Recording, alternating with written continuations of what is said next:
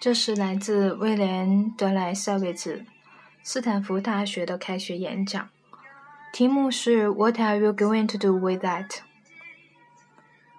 我的题目提出的问题，当然是一个经典的面向人文科学的专业所提出的问题：学习文学、艺术或哲学能有什么实效价值？你肯定纳闷儿。我为什么在以科技闻名的斯坦福提出这个问题呢？大学学位当然是给人们带来众多的机会，这还有什么需要质疑的吗？但那不是我提出的问题。这里的“做”并不是指工作，那儿也不是指你的专业。我们的价值不仅仅是我们的工作，教育的意义也不仅仅是让你学会你的专业。教育的意义大于上大学的意义，甚至大于你从幼儿园到研究生院所接受的所有正规学校教育的意义。我说的你要做什么的意思，是你要过什么样的生活。我说的那儿，指的是你得到的正规或非正规的任何训练，那些把你送到这里来的东西。你在学校的剩余时间里将要做的任何事情，你是如何从活泼能干的十九岁年轻人变成了只想一件事的四十岁中年人？我们不妨先来讨论你是如何考入斯坦福的吧。你能进入这所大学，说明你在某些技能上非常出色。你的父母在你很小的时候就鼓励你追求卓越。他们送你到好学校，老师的鼓励和同伴的榜样作用激励你更努力的学习。除了在所有课程上都出类拔萃之外，你还注重修养的提高，充满热情地培养了一些特殊兴趣。你参加了许多课外活动，参加私人课程。你用几个暑假在本地大学里预习大学课程，或参加专门技能的夏令营。和训练营，你学习刻苦，精力集中，全力以赴，所以你可能在数学、钢琴、曲棍球等方面都很出色，甚至是个全能选手。掌握这些技能当然没有错，全力以赴成为最优秀的人也没有错。错误之处在于这个体系遗漏的地方，即任何别的东西。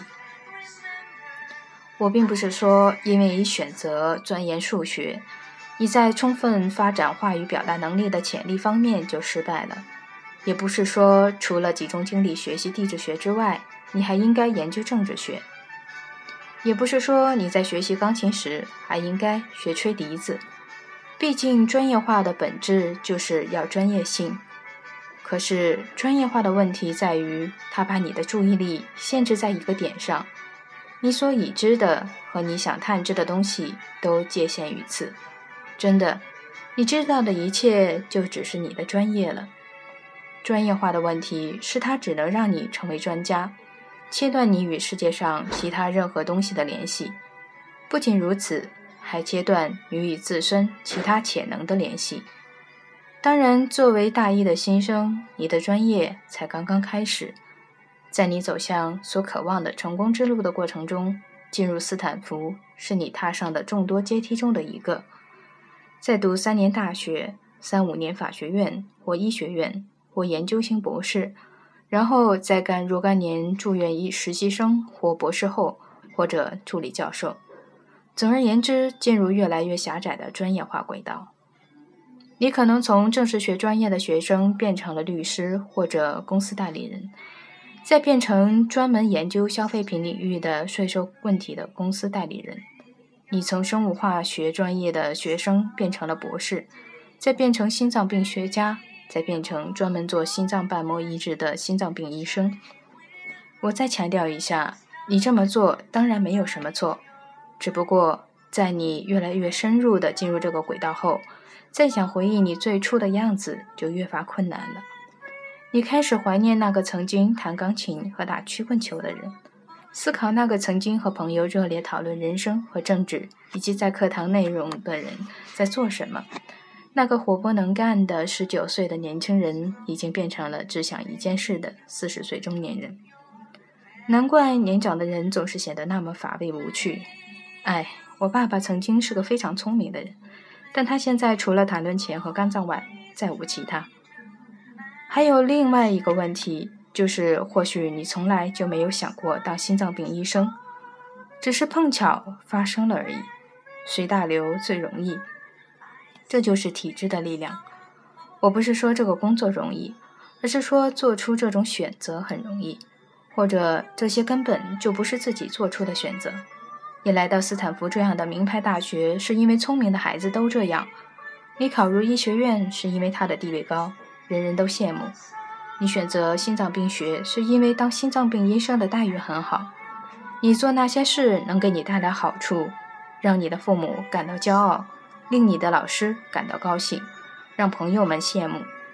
从你上高中开始，甚至初中开始，你的唯一目标就是进入最好的大学。所以现在你会很自然地从如何进入下个阶段的角度看待人生。进入就是能力的证明，进入就是胜利。先进入斯坦福，然后是约翰霍普金斯医学院，再进入旧金山大学做实习医生等。或者进入密歇根法学院，或高盛集团，或麦肯锡公司，或别的什么地方，你迈出了这一步，似乎就必然会迈出下一步。也许你可能确实想当心脏病学家，十岁时就梦想成为医生，即使你根本不知道医生意味着什么。你在上学期间，全身心都在朝这个目标前进。你拒绝了上大学预修历史课的美妙体验的诱惑。也无视你在医学院第四年儿科病床轮流值班时照看孩子的可怕感受，但不管是哪种情况，要么因为你随大流，要么因为你早就选定了道路。二十年后某天你醒来，你可能会纳闷到底发生了什么？你是怎么变成了现在这个样子？这一切意味着什么？不是说在宽泛意义的事情，而是它对你意味着什么？你为什么做它？到底为了什么呢？这听起来像老生常谈，但这个被称为中年危机的有一天醒来的情况，一直就发生在每个人身上。真正的创新是创造新的可能性，是创造你自己的生活。不过还有另外一种情况。或许中年危机并不会发生在你身上，让我告诉你们一个你们的同龄人的故事来解释我的意思吧。他是没有遇到中年危机的。几年前，我在哈佛参加了一次小组讨论会，谈到这些问题。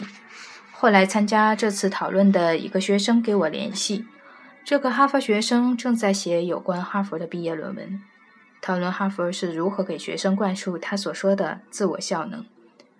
一种相信自己能做一切的意识，自我效能，或更熟悉的说法，自我尊重。他说，在考试中得了优秀的学生中，有些会说“我得优秀是因为试题很简单”，但另外一型学生，那种具有自我效能感的或自我尊重的学生会说“我得优秀是因为我聪明”。我得再次强调，认为得了优秀是因为自己聪明的想法，并没有任何错。不过，哈佛学生没有认识到的是，他们没有第三种选择。当我指出这一点时，他十分震惊。我指出，真正的自尊意味着最初根本就不在乎成绩是否优秀。真正的自尊意味着，尽管你在成长过程中的一切都在教导你要相信自己，但你所达到的成绩，还有那些奖励、成绩、奖品、录取通知书等所有的一切，都不能来定义你是谁。他还说，哈佛学生把他们的这种自我效能带到了社会上，并将自我效能重新命名为创新。但当我问他创新意味着什么时，他能够想到的唯一例子不过是当上世界大公司五百强的首席执行官。我告诉他，这不是创新，这只是成功，而且是根据非常狭隘的成功定义而认定的成功而已。真正的创新意味着运用你的想象力。发挥你的潜能，创造新的可能性。但在这里，我并不是想谈论技术创新。不是发明新机器或者制造一种新药。我谈论的是另一种创新，是创造你自己的生活，不是走现成道路，而是创造一条属于自己的道路。我谈论的想象力是道德想象力，道德在这里与对错无关，而与选择有关。道德想象力是那种能创造新的活法的能力，它意味着不随波逐流。不是下一步要进入什么名牌大学或研究生院，而是要弄清楚自己到底想要什么，而不是父母、同伴、学校或社会想要什么。即确认你自己的价值观，思考迈向自己所定义的成功的道路，而不仅仅是接受别人给你的生活，不仅仅是接受别人给你的选择。当今走进星巴克咖啡馆，服务员可能让你在牛奶咖啡。加糖咖啡、浓缩咖啡等几样东西之间做出选择，但你可以做出另外的选择。也可以转身而去。当你进入大学，人家给你众多选择，或法律、或医学、或投资银行和咨询以及其他。但你同样也可以做其他事，做从前根本没有人想过的事。比想象力更难的是按自己的价值观行动的勇气。道德想象力是困难的，这种困难与你已经习惯的困难完全不同。不仅如此，光有道德想象力还不够。如果你要创造自己的生活，如果你想成为真正独立思想者，你还需要勇气，道德勇气。不管别人说什么，有按照自己的价值观行动的勇气，不会因为别人不喜欢而试图改变自己的想法。具有道德勇气的人，往往让周围的人感到不舒服。他们和其他人对世界的看法格格不入。更糟糕的是，让别人对自己已经做出的选择感到不安全或无法做出选择。只要别人也不享受自由，人们就不在乎自己被关进监狱。可一旦有人越狱，其他人都会跟着跑出来。在《青年艺术家的肖像》一书中。作者詹姆斯·乔伊斯让主人公斯蒂芬斯·迪达勒斯就19世纪末期的爱尔兰的成长环境说出了如下的名言：“当一个人的灵魂诞生在这个国家时，有一张大网把它罩住，防止它飞翔。你们给我谈论民族性、语言和宗教，但是我想冲出这些牢笼。今天我们面临的是其他的网。”其中之一是我在就这些问题与学生交流时经常听到的一个词——自我放任。在攻读学位过程中有这么多事要做的时候，试图按照自己的感觉生活，难道不是自我放任吗？毕业后不去找个真正的工作，而去画画，难道不是自我放任吗？这些年轻人只要思考一下稍稍出格的事，就不由自主地质问自己的问题。更糟糕的是，他们觉得提出这些问题是理所应当的。许多学生在高年级的时候跟我谈论，他们感受到的来自同班那里的压力。他们想为为创造性的生活或独特的生活证明。你生来就是为了体验你自己的疯狂的，疯狂的打破常规，疯狂的认为事事皆有可能，疯狂的想到你有天赋之权去尝试。想象我们现在面临的局面吧，这正是对我们的个体、对道德、对灵魂的一个重要见证。美国社会思想的贫乏，竟然让美国最聪明的年轻人认为，听从自己的好奇心的行动就是自我放任。你们得到的教导是应该上大学去学习，但你们同时也被告知，如果你想学的东西不是大众认可的，那就是你的自我放任。如果你是自己学习自己感兴趣的东西的话，更是自我放任。这是哪个门子的道理？进入证券咨询业是不是自我放任？进入金融业是不是自我放任？像许多人那样进入律师界发财是不是自我放任？搞音乐、写文章就不行，因为它不能给人带来利益，但为风险投资公司工作就可以。追求自己的理想和激情是自私的，除非它能让你赚很多钱，那样的话就一点也不自私了。你看到的这些观点是多么荒谬了吗？这就是罩在你们身上的网，就是我说的需要勇气的意思。而且这是永不停息的抗争过程。在两年前的哈佛事件中，有个学生谈到我说的大学生需要重新思考人生决定的观点。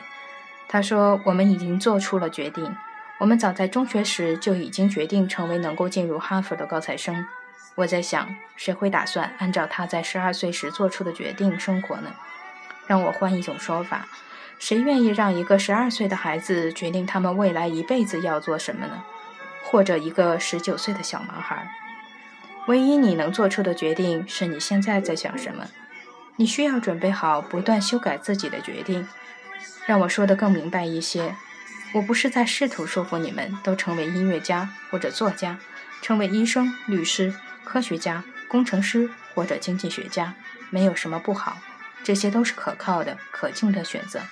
我想说的是，你需要思考它，认真的思考。我请求你们做的。是根据正确的理由做出你的选择。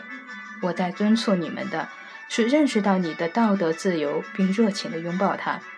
最重要的是不要过分谨慎，去抵抗我们社会给予了过高奖赏的那些卑微的价值观的诱惑。